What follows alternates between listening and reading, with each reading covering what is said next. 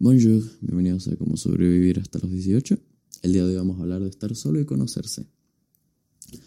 Muchos de los problemas del mundo se solucionarían si las personas aprendieran a estar solas en una habitación y disfrutarse a sí mismos. Todo gran objetivo en la vida lleva consigo grandes sacrificios. Y uno de los importantes sacrificios que hay que hacer para conocerse y luego amarse es uno del que se ha hablado desde hace muchísimos años, y es el aprender a estar solo verte al espejo y entender quién es esa persona, quién eres tú. ¿Eres lo que quieres ser o estás sometido a lo que te dicen que eres? ¿Eres el verdadero dueño de tu persona o eres un nombre en un mar de nombres? Esto me lleva a una quote de Kierkegaard que dice, es muy aventurado ser uno mismo. Es más fácil y seguro ser como los demás.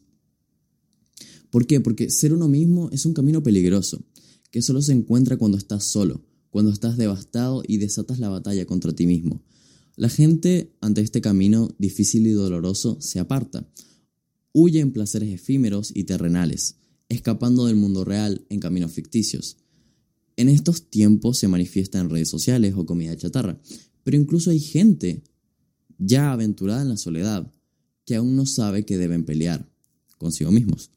Peor aún, siguen corriendo, Correrle a uno mismo es lo peor que se puede hacer. Corres el riesgo de perderte, y pocas cosas hay peores que perderse a sí mismo. Afronta la pelea contra la persona que hay en el espejo, pero con humildad y gracia. Encuéntrate y encontrarás el amor y empezarás a amar de verdad, porque empieza en ti mismo. No te hará falta correr hacia el prójimo en busca de lo que en ti no encuentras. Normal es esta situación no te quieres lo suficiente y haces que los demás paguen la factura de tu dolor. Justificas tu vida en la de los demás. Porque no te quieres lo suficiente. Y por favor, deja de ver esto como algo positivo o como una virtud. Estás corriendo de ti mismo y por más que lo ocultes en la multitud, no tienes idea de quién eres. A la persona que esté escuchando, ahí es donde, donde estar solo aparece. Recorre el camino del solitario y sube a la fría montaña que representa. Después bajarás. Bajarás y podrás amar a los demás. Bajarás y podrás enseñarles lo que aprendiste en ese recorrido. Recomiendo sin duda multiplicar el tiempo a solas y empezar a decir no a ciertos eventos sociales, a los que claramente no estás interesado. Si quieres ir, por supuesto, anda, pero a los que no estés interesado, que simplemente dices sí por quedar bien, Intenta cosas nuevas, un idioma, un deporte, un libro, una película, un juego. Todo, evidentemente, con su debido autocontrol. No te sobrepases. Em, este tema de la soledad es un tema complicado porque no es tan fácil como decir, ok, quédate en una habitación solo, oscura, sino que tienes que hacer cosas dentro de tu soledad. Tienes que hablar contigo mismo y ser realmente sincero. ¿Eres lo que quieres ser o simplemente eres la mentira que te cuentas a ti mismo todos los días? ¿Eres realmente una persona que te caiga bien? Porque esto pasa muchas veces. Hay gente que simplemente se odian a sí mismos y dicen, oh, este, soy una mierda o soy una persona que no me gusta, pero no hacen nada para solucionarlo y simplemente siguen escondiéndose en las multitudes y en ese tipo de cosas si realmente sientes la necesidad de cambiar, si sientes que no eres tú mismo, si sientes que la persona que está en el espejo no eres tú, empieza a hacer los cambios, empieza a darte cuenta de qué quieres ser. Y para eso tienes que tener coraje, porque para ser la persona que quieres ser, probablemente vas a tener que hacer sacrificios, sacrificios de sociales o sacrificios eh, físicos o sacrificios intelectuales. Y muchas veces esto es complicado y es porque la mayoría de la gente no escoge el camino de la soledad. Porque no digo que te quedes solo en una habitación durante 10 años. No, lo que te estoy diciendo es que estés el tiempo solo suficiente para entender quién eres. Para realmente darte cuenta si el camino que estás tomando es el camino de la persona que quieres ser. Recuerda que tus actos determinan lo que eres. Entonces, ¿tus actos realmente determinan lo que, en lo que te quieres convertir? Porque ahí es donde comienza el cambio. Ahí es donde comienza la verdadera versión de ti que quieres ser.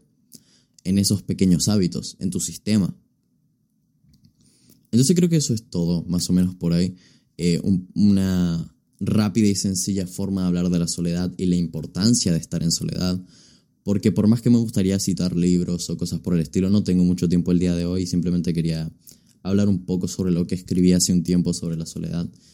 Y yo he sido una persona que la ha experimentado a primera mano. Soy una persona que ha vivido eh, solo la mayor parte de su vida, en el sentido de que he aprendido muchas lecciones de la vida y muchos conceptos, todo lo he aprendido por mi cuenta. Sido una persona que está acostumbrada a estar en una habitación casi todo el día de manera solitaria. Entonces, no tengo, o sea, tengo mucha experiencia para hablar de este tema. Tengo la pero cada uno es diferente. Que estés acostumbrado a la soledad no significa que la soledad no haga daño a largo plazo. Quiero que entiendas que cuando hablo de soledad no hablo de que estés reprimido y que no hables con nadie. Cuando hablo, cuando hablo de la soledad es esto, este pequeño momento de ti mismo, de entender quién eres. Y es cierto que da un poco de miedo, porque la cabeza de un solitario habla mucho. Pero ahí es donde se encuentran las ideas revolucionarias, ahí es donde, ahí es donde realmente estás tú, donde puedes decidir si eres lo que eres o eres lo que los demás dicen que eres. Mi soledad ha evolucionado mucho porque he pasado por esta etapa de buscar en los demás lo que en mí no encontraba, salir con gente que no me importaba, eh, estar en situaciones sociales como fiestas que realmente no eran de mi placer, pero tenía que estar ahí porque era eso, o estar en mi cama sintiéndome mal con un nudo en la garganta, escapando de este sentimiento, porque desde muy pequeño lo he tenido, este pensamiento constante en la cabeza, ¿no? Este constante pensar y pensar y pensar que intentas acallar, intentas callar este sentimiento con otras personas, buscando en lo que tú no encuentras, que es una cosa que creo he dicho 37 veces en este podcast y en otros, pero realmente me di cuenta, me di cuenta en un momento que simplemente no era yo, eh, era, ni siquiera sé si era alguien, simplemente era algo que yo sabía que a las personas le agradaba, simplemente era, y ni siquiera era por quedar bien, era simplemente porque no sabía quién era.